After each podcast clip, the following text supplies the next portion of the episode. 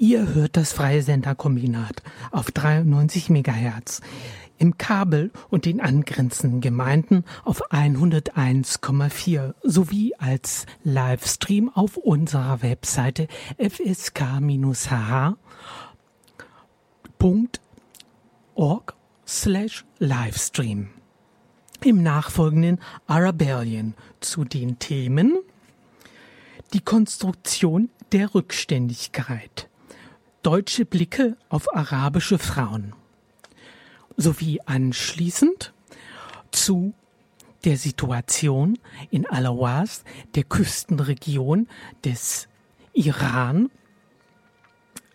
am arabischen bzw. persischen Golf, zur Situation der dortigen arabischsprachigen Bevölkerung. Als die Menschen im arabischen Raum, in dem, was heute als Arabellien oder auch arabische Revolution bezeichnet wurde, sich erhoben, da verbuchte die deutsche Öffentlichkeit dies als eine Überraschung. Ähm, wie kann eine Revolution eine Überraschung sein? Nun ja, man hat die Region immer wahrgenommen als ähm, rückständig von Diktatoren beherrscht und ähm, als äh, schönes Urlaubsziel vielleicht, wo man nett am Strand liegen kann, aber als kein Ort, wo ähm, Kunst und Kultur stattfindet, wo es Inspiration gibt und wo es Ideen fürs Zusammenleben gibt.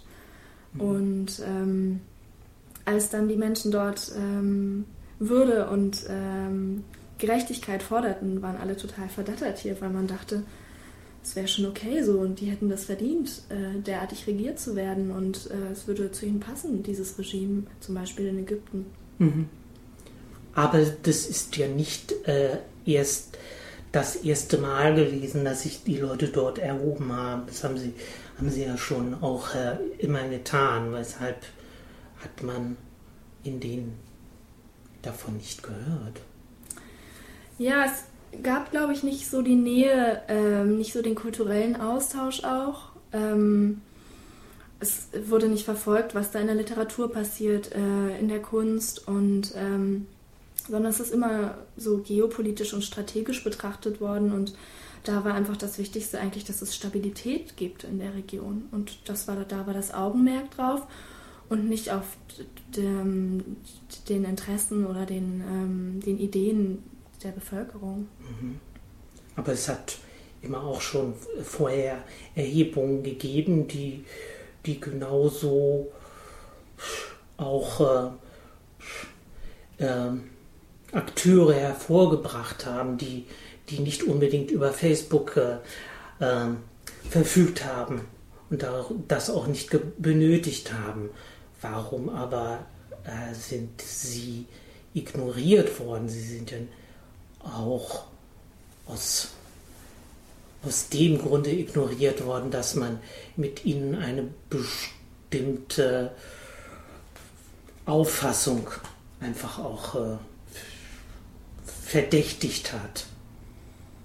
Ja, es gibt eine große Befremdlichkeit allen gesellschaftlichen Bewegungen in der Region gegenüber. Ne? Es gibt mhm. ähm, äh, so eine gelebte, offene Religiosität dort in der Region, die hier ganz befremdlich aufgefasst wird zum Beispiel und zu mhm. großen Irritationen führt.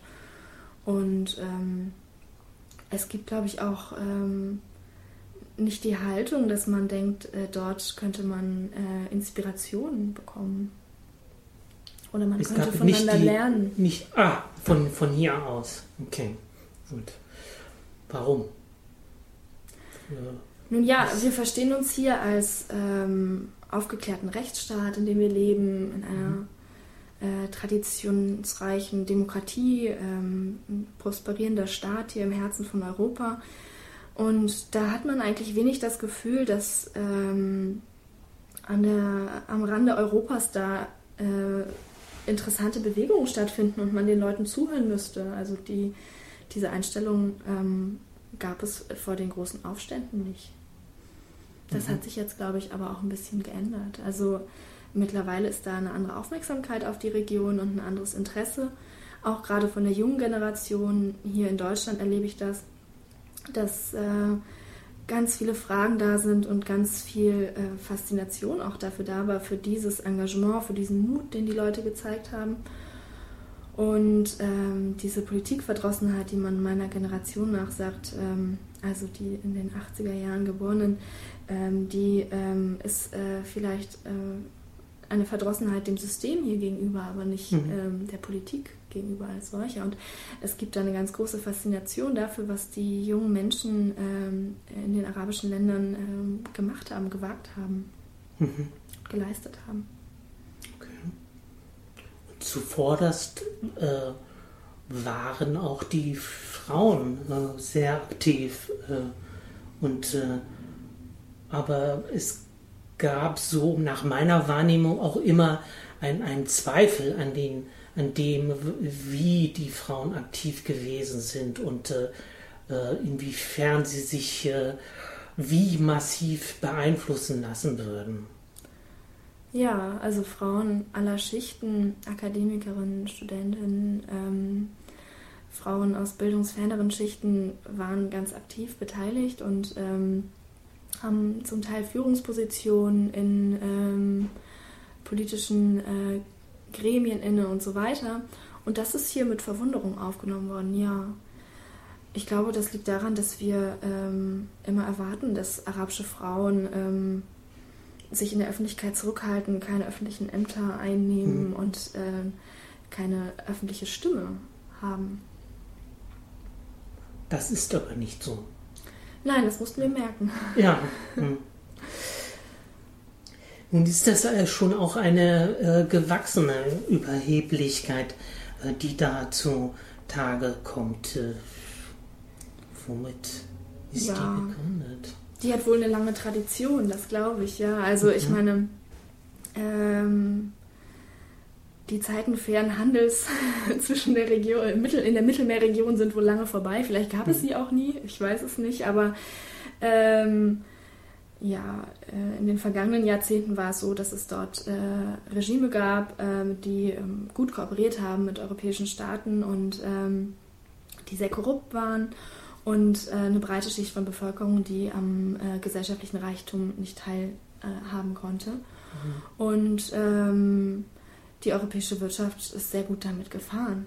Also ja. Äh, das ja, war äh, lange für uns ein prosperierendes Konzept und ähm, das scheint so nun aufzubrechen und ähm, so wohl nicht mehr möglich zu sein. Aber ähm, das äh, war auf jeden Fall lange möglich und ähm, darauf haben wir gebaut. Und das Ganze dann ähm, mit der Idee, die darüber schwebt, dass äh, wir fortschrittlicher sind, dass wir äh, vielleicht auch fleißiger sind, äh, strebsamer und ähm, ja, also dieser Vorsprung ganz berechtigt ist. Okay. Ja. Aber es wird immer noch gezweifelt an den Aktivitäten. Man hat so ein bisschen den, den, den ewigen Eindruck, irgendwie so, wie meinen die das? Und äh, ähm, machen die das auch richtig und äh, ähm, da lauf, läuft doch jetzt eine Frau äh, und schmeißt Steine und hat einen Hijab. Äh, darf die das? Hm. Ja, in der deutschen Berichterstattung ist das ganz interessant, dass äh, viele deutsche Journalisten und Islamisten äh, das Religionsverständnis teilen, denke ich. Also da gibt mhm. es so ein Islamverständnis, ähm, das ganz äh, normativ ist und wo ganz, äh, ganz starre Geschlechterverhältnisse festgeschrieben sind. Mhm. Und das ist zum einen so ein islamistisches Konzept, was Frau darf und was Frau nicht darf und was Mann tun soll. Und ähm, da berufen sich deutsche Journalisten sehr gerne drauf. Und ähm, da, äh, das ist dann oft die Schablone. Äh, und die dann daran gehalten wird an das Phänomen, was man da beobachtet. Und das ist dann das, wo äh, sich dann arabische Frauen rechtfertigen müssen, wenn sie davon abweichen. Mhm. Warum müssen riesige Feministinnen arabischen Frauen eigentlich erzählen, wie sie das zu machen haben? Ja, wir fühlen uns immer recht emanzipiert hier. okay. ähm, ja, es ist so ein Selbstverständnis hier, dass äh, wir schon viel erreicht haben hier, dass ähm, Frauen ähm, doch in vielen gesellschaftlichen Ebenen die gleichen Chancen haben. Es ist ähm, völlig politisch inkorrekt, ähm, darüber zu sprechen, dass Frauen irgendwelche Defizite hätten oder etwas nicht können, was Männer nicht können. Das geht überhaupt nicht mehr, das kann keiner mehr behaupten. Und ähm, natürlich ist es so, dass ähm, gesellschaftliche Einflussnahme ähm, ganz ungleich verteilt ist zwischen den Geschlechtern, aber die Idee ist doch verbreitet, dass wir durch das Gröbste durch sind und die Gleichberechtigung doch ähm, in den Händen halten jetzt. Mhm. Und ähm, für den angrenzenden Kulturraum sieht man das gemeinhin nicht so. Ähm, da ist die Idee, dass ähm, die Frauen noch einen weiten Weg vor sich haben, äh, bis sie die gleichen Rechte erlangt haben wie Männer, dass sie äh, schwere Benachteiligungen, strukturelle Benachteiligungen kultureller Art ähm, auch äh, erfahren und dass ähm, die sich da äh, ganz hart dem Patriarchat gegenüber behaupten müssen und da ähm, in einer ganz schweren Situation sind. Das mhm. ist so die Idee. Okay. Aber, also ist, weil, äh, ich weiß nicht, wie der Film hieß. Es gab einen solchen Film im Namen des Mannes oder äh, etwa, in dem auch äh, einige äh, islamische Feministen äh, aufge aufgetreten sind und die, die ja ihr, ihren Feminismus vom, vom Islam her einfach auch äh, ähm, be bezogen haben, beziehungsweise mhm. durch ihn interpretiert haben. Mhm. Ähm, wie kann man das eine, einer deutschen Feministin klar machen? Ja, also dieser Faktor äh, Religion führt zu äh, viel Unverständnis häufig. Ne? Mhm. Und ähm, es ist nun mal so, dass äh, viele Frauen für sich äh, den Weg wählen, äh, religiös zu leben in arabischen Ländern und ähm, die Religion nutzen, die Schriften der Religion auch nutzen als Quelle der Inspiration und auch als Quelle ähm, für äh, ein, ihre starke Weiblichkeit und äh, für ähm, ein Selbstverständnis, dass sie so wie sie sind äh, gut sind und ein wertvoller Teil der Gesellschaft und ähm, sie schöpfen da aus der Religion mhm. und das ist ähm, aus europäischer Perspektive äh, vielleicht irritierend, weil äh, wir äh, ja hier den Weg gegangen sind, dass wir ähm, dass man sich von der Kirche befreit hat ne? oder Frau. Mhm und ähm, die Religion verstanden hat als ähm,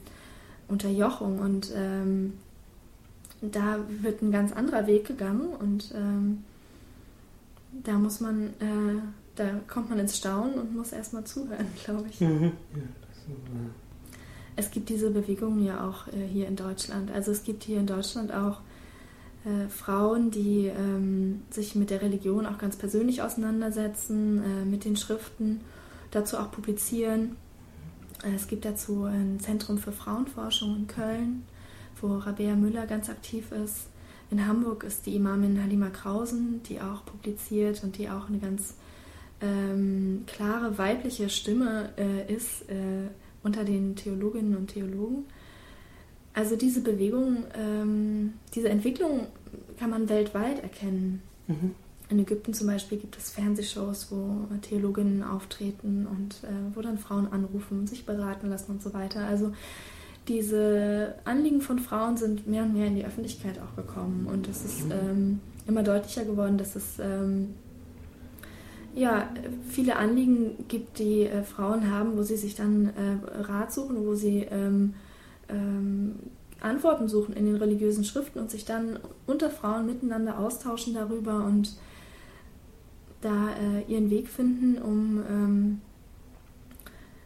konstruktiv mit Differenzen umzugehen, um ähm, selbstbewusst zu sein, um sich äh, angenommen zu fühlen in der Welt und um äh, ihren Weg zu gehen als Frauen. Mhm. Schön.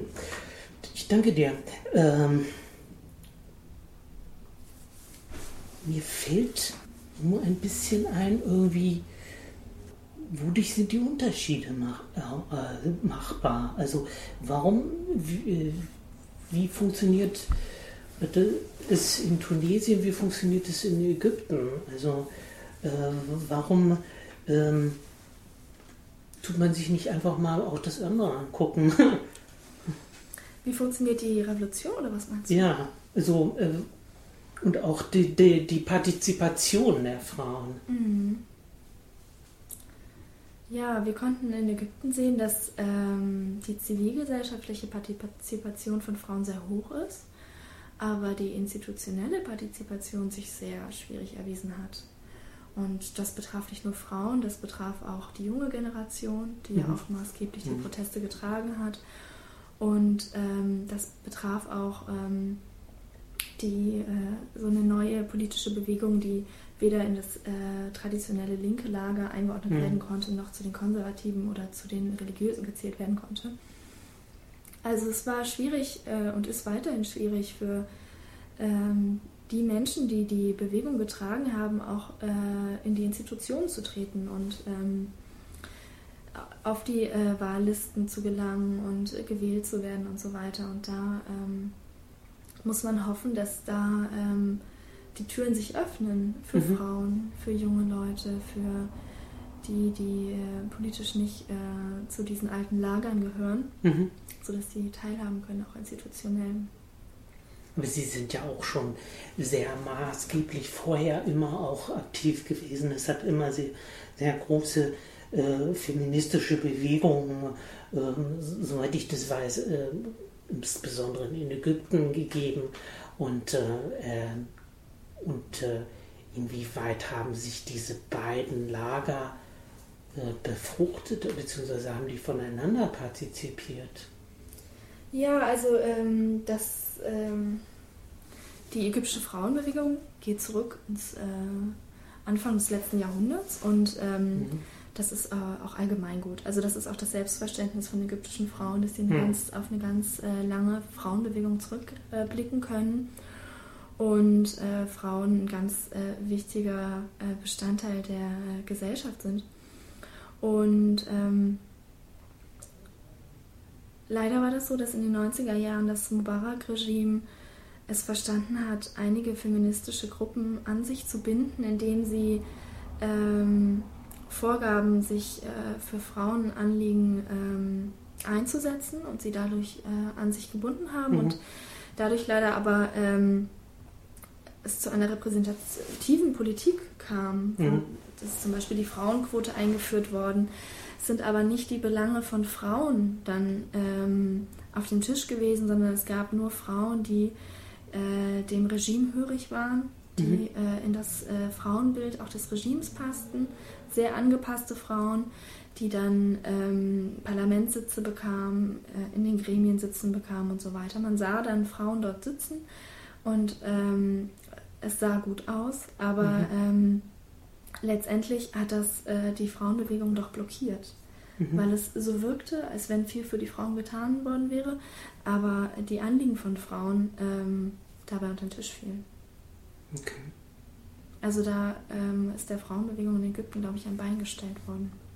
Ja, und hat sie sich dadurch erholt? Also wodurch erholt sich sowas dann?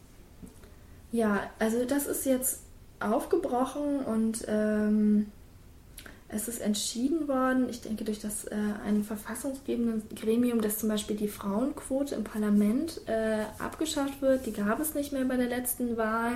Mhm.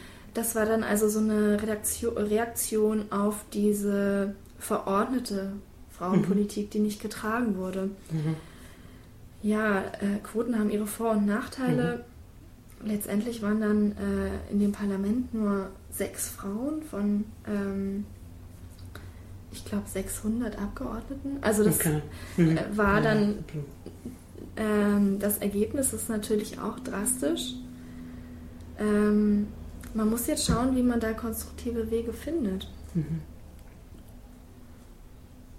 Im Moment ist es so, dass die Parteien sich nicht getraut haben, Frauen zum Beispiel äh, auf äh, höhere Plätze, zu, also auf obere Plätze in den äh, Wahllisten zu setzen, sodass Frauen mhm. Äh, leicht ein Mandat erlangen können oder so, sondern man nicht darauf gesetzt hat, sondern gedacht hat, man setzt auf Bewährtes, nämlich einen mittelalten Mann, mhm. der ähm, gewinnt das Vertrauen der Wähler und äh, diese mittelalten Männer, die haben dann die äh, oberen Plätze der Wahllisten besetzt. Mhm.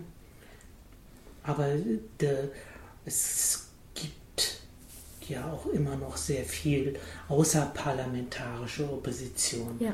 und äh, sehr vieles, äh, was sehr, sehr, sehr engagiert äh, agiert und, und durchaus auch äh, ähm, versucht, ähm, einfach auch Grenzen äh, zu, zu, zu brechen und auch Grenzen auszutesten. Ja. Das, und äh, das sind die, die Jungen genauso involviert wie die Alten. Ja. Ja, ich glaube, die große Herausforderung ist äh, wirklich, ähm, diesen Aktivismus in das System zu integrieren ne? und mhm. ähm, diese Leute zusammenkommen zu lassen, sodass sie gemeinsam ähm, Gesellschaft gestalten können. Okay.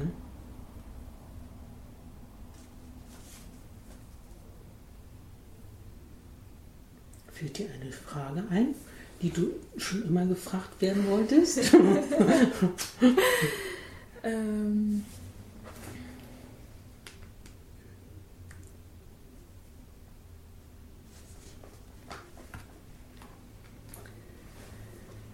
Ja, ähm, ich habe gedacht, vielleicht wäre es wertvoll, äh, die, ähm, den Begriff Rassismus noch einzubringen in unser Gespräch. Mhm. Ähm, weil ich glaube, dass dieser defizitäre Blick auf Frauen in der arabischen Welt ähm, eigentlich eine Form von Rassismus ist oder mhm. äh, auch von Neorassismus, wie man sagt. Also ähm, diese, ähm, das wird nicht an der Rasse festgemacht, sondern an der Kultur. Mhm. Und die Kultur wird als defizitär erlebt mhm. und die unsrige als überlegen. Und ähm, ich glaube, das ist äh, eine Situation, ähm, die uns sehr viele Probleme bereitet. Insbesondere auch mit den Menschen, äh, die äh, Wurzeln haben in der Region und die jetzt hier mhm. mit uns leben und unsere Mitbürger sind. Ähm, weil die festgeschrieben werden auf äh, Stereotype mhm und Rollen und man ihnen als Menschen überhaupt nicht gerecht wird. Mhm.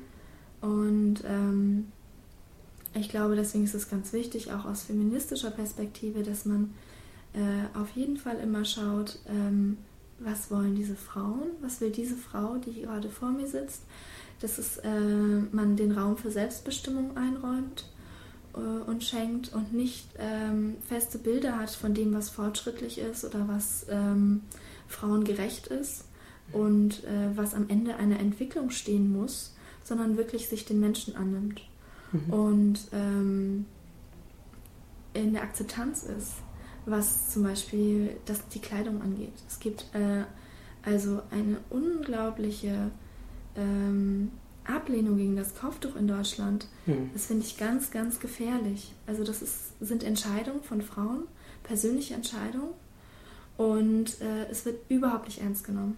Die erste Unterstellung ist, du machst das nicht freiwillig. Mhm. Was soll man dann sagen? Doch. Mhm. ähm, also es ist äh, einfach so, dass die Frauen überhaupt nicht ernst genommen werden. Mhm. Und ähm, wir finden Frauen in Universitäten mit Kopftuch, wir finden Frauen, die Lehrerinnen werden wollen, Frauen, die ähm, sehr gerne äh, in Lohnarbeit gehen möchten und es wird ihnen verweigert. Mhm. Ähm, und das äh, finde ich ähm, eine ganz schwierige Situation hier für unser Land und für, für das, was an Weiblichkeit hier möglich gemacht wird und unmöglich gemacht wird. Mhm. Das finde ich ganz traurig. Ja, das stimmt. Danke für das Stichwort. Ja, das äh, war ein Interview mit Hamida Bär. Ich danke dir. Ähm,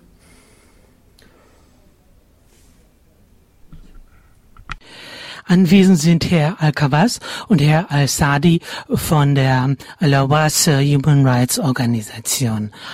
Ähm, aktuell sind äh, in Alawas ähm, mehrere Personen festgenommen worden und ihnen drohen Hinrichtungen.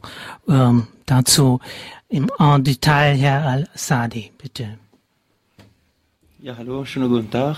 Äh, ich bin Al-Sadi von der Awasische äh, Verein für die Menschenrechte in Al-Ahwaz. zwischen zwei Klammer Arabistan, das ist Südiran.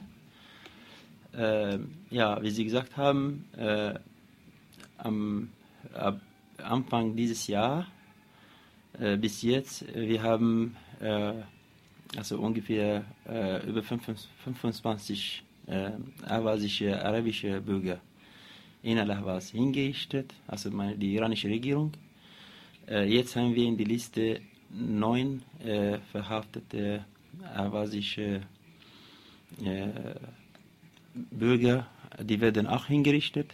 Äh, gestern am Mittwoch die iranische Regierung hat sechs äh, äh, Personen im Gefängnis äh, hingerichtet. Okay. Ähm, diese, diese Hinrichtungen ähm, äh, beziehen sich auf arabische Aktivitäten äh, dieser Personen. Äh, das heißt, äh, der iranische Staat unterbindet äh, die Aktivitäten der, der Awasis in, im Süd, Südiran.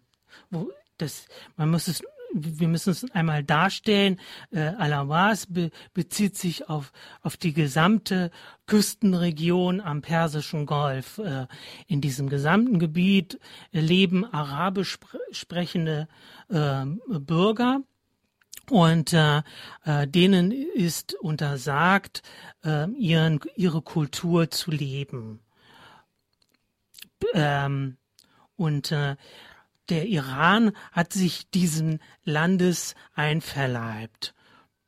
Wie ist dies geschehen? Also, äh, wir sind fast äh, über 6000 Jahre, also wir leben da in diesem Ort. Die persische Bevölkerung lebt seit, ich glaube, 2500 Jahren. Äh, seit 1925, die haben unser Land äh, besetzt.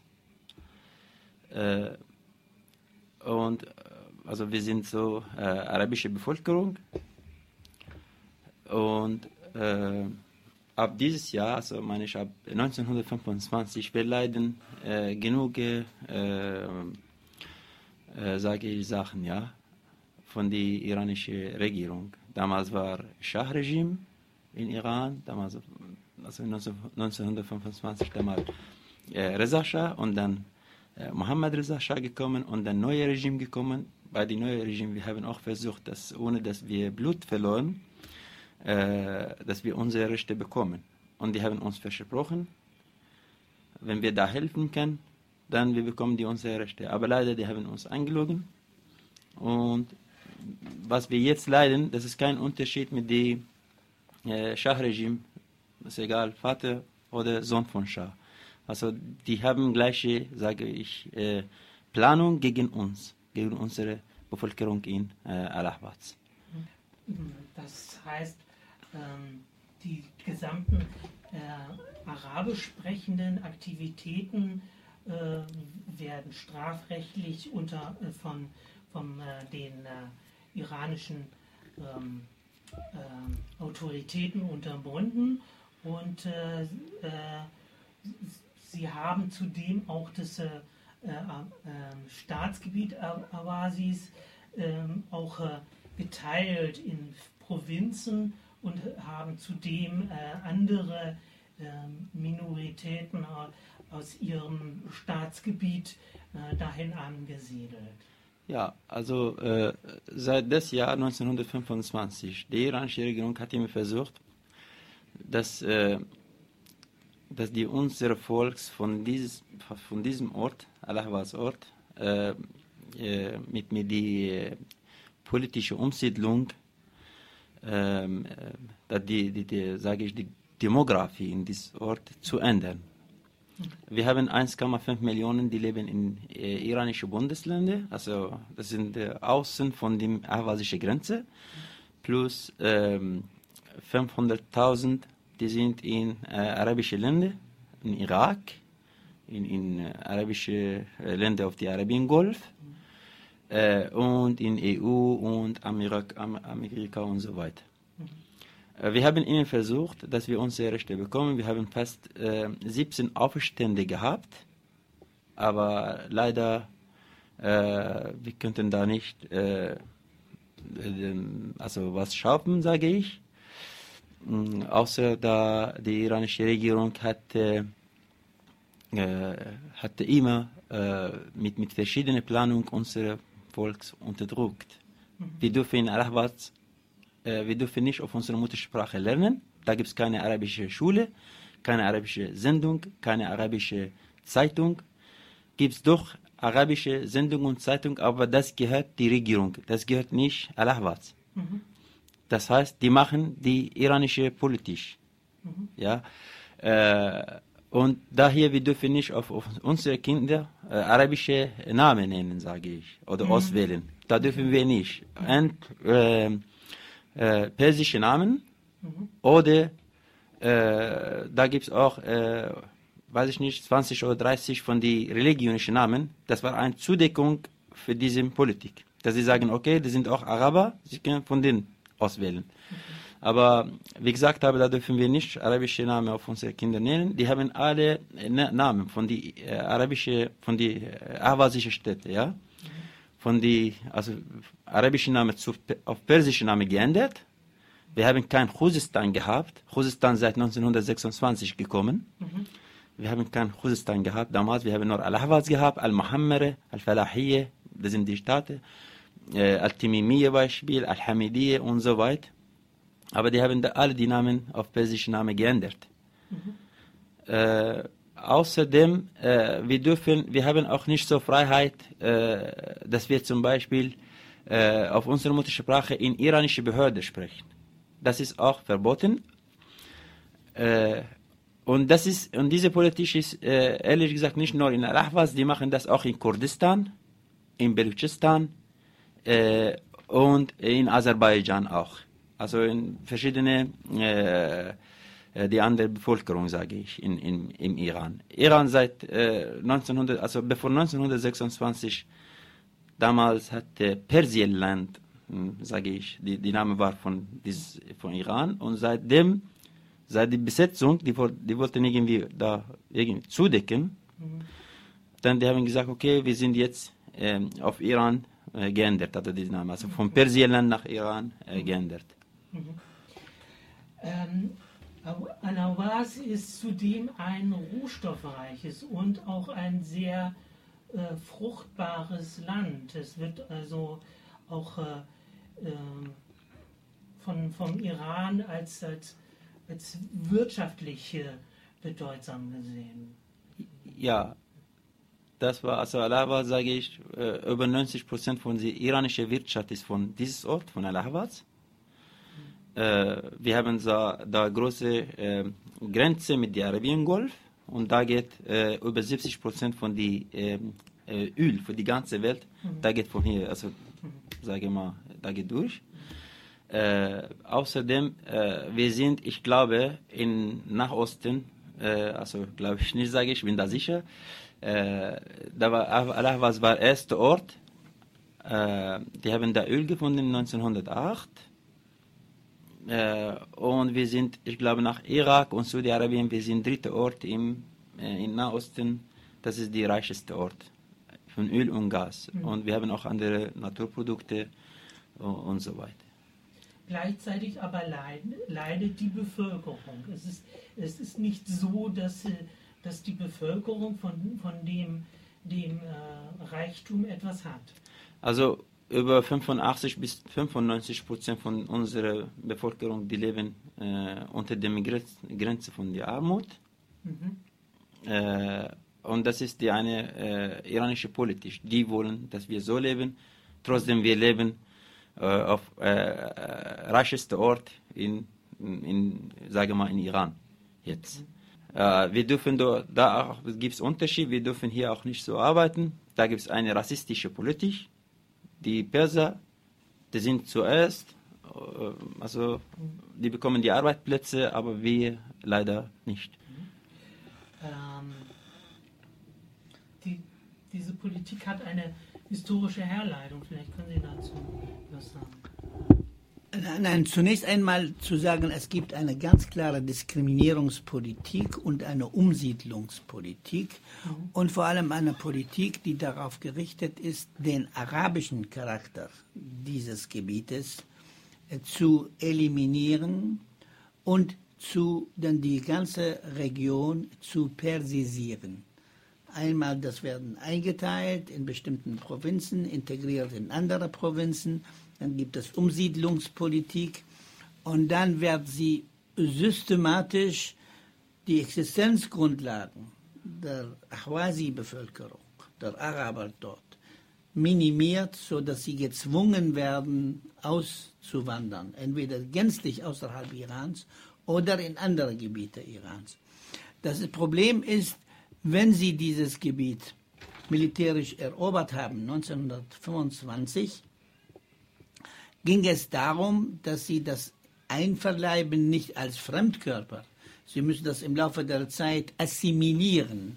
Und das bedeutet hauptsächlich Kampf für die Eliminierung der arabischen Identität, arabischen kulturellen Identität. Deswegen haben sie die arabischen Schulen geschlossen, die arabische Sprache verboten, die Straßen und Orten äh, umbenannt in persische Namen die Bevölkerung darf nicht ihre kind, ihren Kindern arabische Namen geben und so weiter und so fort. Das ist Ausdruck Persisierungspolitik. Und seit 1926 ist es so, bis 1926 hieß es Persia, Persien. Iran hieß Persien. Aber dann hat man das umgenannt auf Iran. Das hat, Iran hat etwas mit Arisch zu tun die arische Rasse oder so, um zu sagen, verdecken das. Es gibt also keine anderen äh, Minoritäten, andere Volkschaften. Es gibt andere Völker. Es gibt die Araber im Süden, in Ahwaz, es gibt die Adaris, die, Türk, die türkischstämmigen, es gibt die Kurden, es gibt die Belutschen und so weiter und so fort. Und dann gibt es diese Politik, also Beherrschung dieser Region im Sinne von Iranisierung und Persisierung. Mhm. Ähm, diese Ahwaz hat engste Beziehungen, wirtschaftlicher, stammesmäßiger und so weiter, Beziehungen zu den anderen Arabern auf der anderen Seite des Golfes, sowie in den Irak hauptsächlich. Die Stämme waren früher immer verflochten miteinander. Mhm. Und das ist jetzt hochgekommen mit dem Aufstand der Ahwazi, hochgekommen, äh, mehrere Aufstände sind, äh, sind erfolgt und sind niedergeschlagen. Und jetzt hat sich, das ist ein Trend nach oben. Also die Leute äh, lassen sich nicht mehr kleinkriegen. Sie kämpfen mit allen Mitteln, bilden Organisationen, machen bewaffneten Kampf, Aufstände und so weiter und so fort.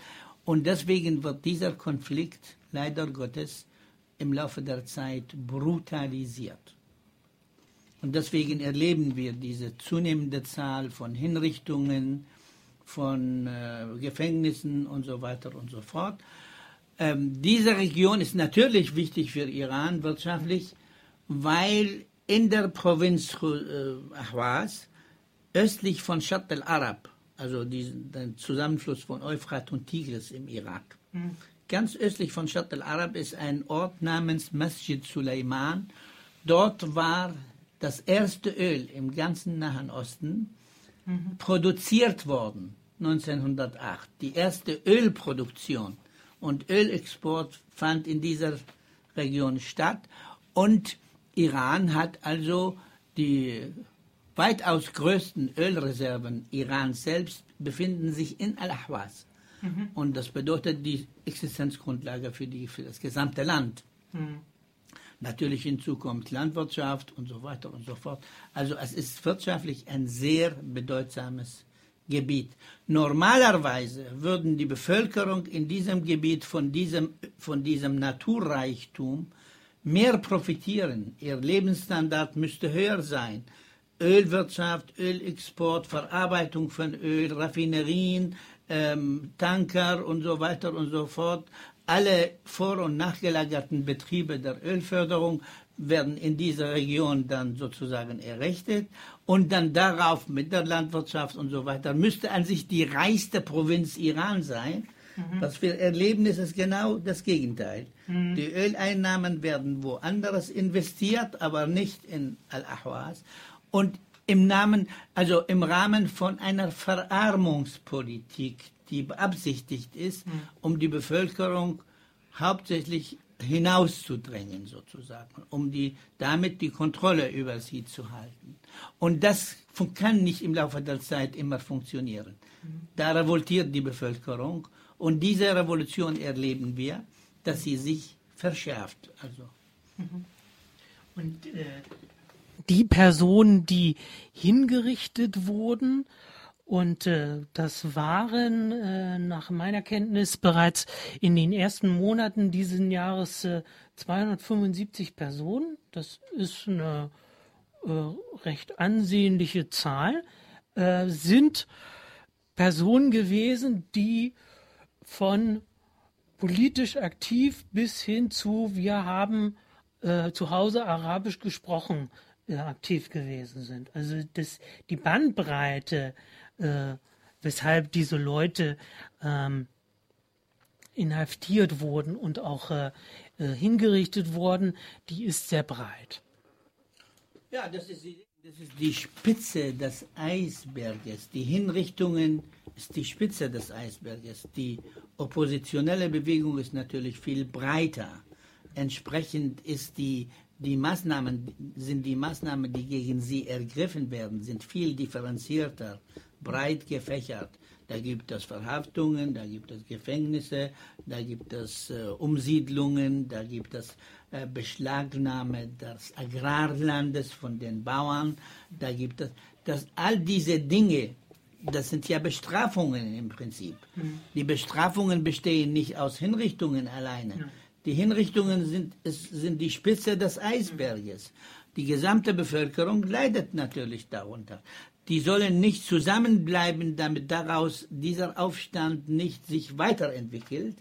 Deswegen versuchen sie, sie woanders hinzubringen, versuchen die Existenzgrundlagen zu minimieren, damit sie auswandern, wie auch immer. Also entsprechend ist die Palette der Gegenpolitik diversifiziert. Zudem ist die Region, äh, insbesondere Kusistan, äh, ist ein Militärprotektorat. Das, das im Gegensatz zu den sonstigen äh, Regionen in, in Iran. Also äh, und welchen Unterschied macht das jetzt? Und diese äh, von Ihnen erwähnten Aufstände, äh, haben die einen Widerhall in den äh, arabischen Revolutionen? Die, die wir derzeitig in äh, Tunesien oder, oder äh, Ägypten verfolgen, haben die dort äh, Widerhall gefunden. Ganz klar, die, sind, die haben Verbindungen da zu diesen arabischen äh, Revolutionen, zum arabischen, sogenannten arabischen Frühling, aber auch vorher mit allen arabischen Befreiungsbewegungen bestehen Verbindungen natürlich. Ähm, es ist so, Sie haben richtig erkannt, diese Region, Ahwaz, die sich erstreckt von nördlich von Basra bis zur Meeresenge von Hormuz, mhm. die ganze Golfküste Persiens sozusagen, ist vielleicht können, äh, vielleicht können wir die, die einzelnen Gebiete mal aufzählen. Das, das, das, das wäre äh, Husistan, Mosgan und wie heißt Bustan, Hormuzgan, Abusher. Busher. Oder Busher. Ja. Mhm. Ein Teil von äh, Elam, also Elam-Bundesland. Mhm. Und ein Teil von äh, Fars-Bundesland oder Shiraz. Ah, okay. Das also. ist 375.000 Quadratmeter. Das ist größer als Deutschland. Oh, okay. Ja. Das geht bis Bandar Abbas. Mhm. Und es sind die wichtigsten Häfen von Iran. Mhm sind an dieser Küste. Also die Schifffahrt, Handelsschifffahrt, Tankerschifffahrt geht von diesem Gebiet raus ins Ausland und zurück. Und seit dem Schah wird eine Politik betrieben, auch unter den jetzigen Mullahs, nach der sogenannten Islamischen Revolution unter Khomeini, ist die Militärpolitik Irans schwergewichtsmäßig vom Norden in die Golfregion verlagert worden. Das heißt, der iranische Staat konzentriert seine militärischen Anstrengungen, die militärischen Investitionen, die militärischen Anlagen die Stützpunkte, Marinestützpunkte, die äh, Luftwaffenstützpunkte, die Kasernen und so weiter und so fort.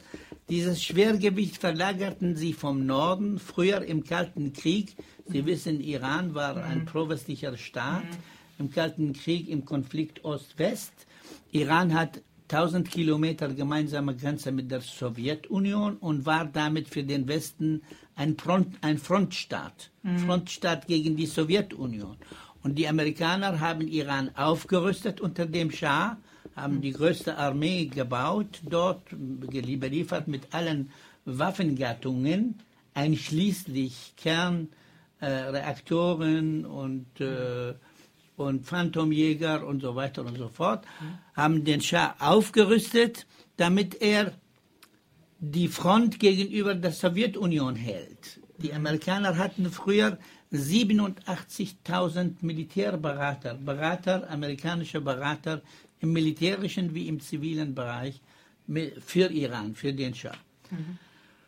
Der Schah zu seiner Zeit hat, nachdem hat versucht, die Beziehungen zur Sowjetunion zu normalisieren. Deswegen hat er den Zorn der USA auf sich geladen und deswegen haben sie ihn in der Revolution, in der Khomeini-Revolution fallen lassen wie mhm. eine heiße Kartoffel. Okay. Haben sie ihn fallen lassen. Und er hat aber zu dieser Zeit das Schwergewichtspolitik seiner Militärpolitik, Verteidigungspolitik und so weiter vom Norden in den Süden, in den Ahwaz mhm. äh, verlagert. Und seitdem bauen sie dort die Stützpunkte. Okay. Sie bauen die Stützpunkte einschließlich einschließlich Kernreaktoren, zum Beispiel ein Kernreaktor in Bushar, das ist in der Nähe vom Irak, in der Nähe vom Arabischen Golf, mit Gefahren für Atomstrahlen und so weiter und so fort, für die Bevölkerung. Aber auch die Stützpunkte, die militärischen Stützpunkte, die Iran hat eine starke Marine. Mhm.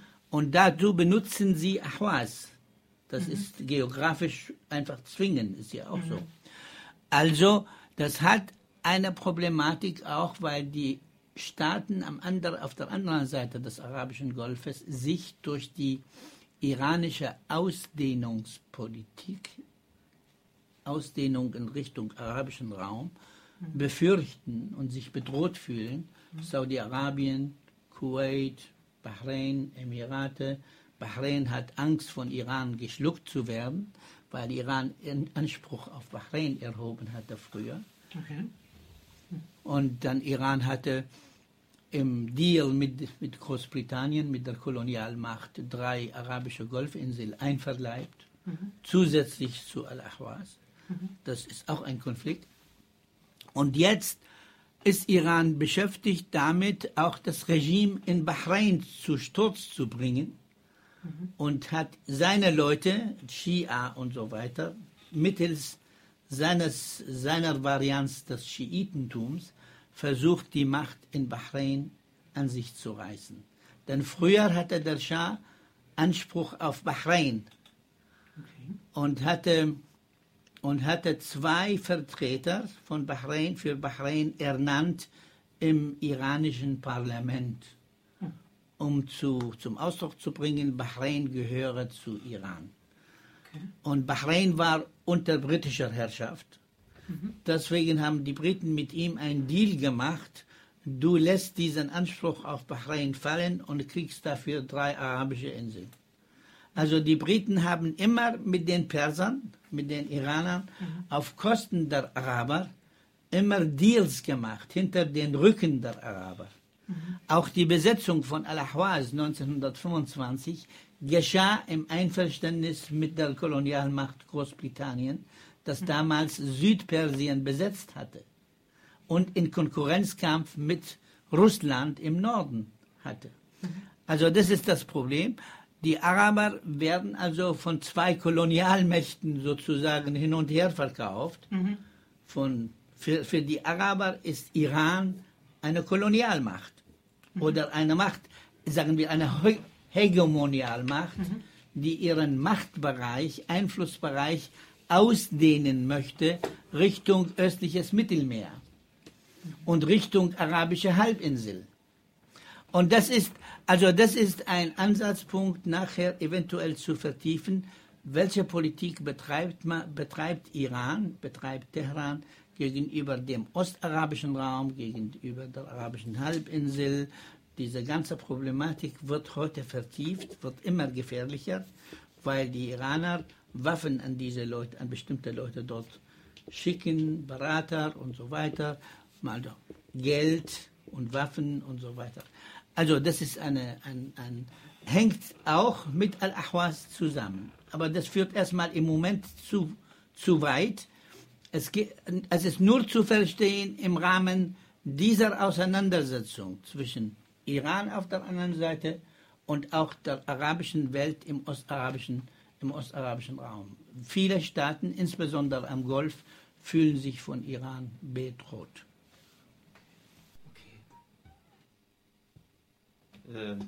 نعم طبعا إيران بدأت بسياسة متعمدة لتهجير العرب من الأحواز. بنأت أكثر من 69 سد لدينا قائمة تقريبا 120 سد سوف يتم إكمال يعني بناء هذه السدود.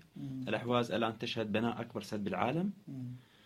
وأيضا هي قامت بتحريف المياه من بعد بناء السدود إلى محافظات إيرانية كأصفهان وقوم وشيراز وكاشان وكرمان وجففت الأنهر.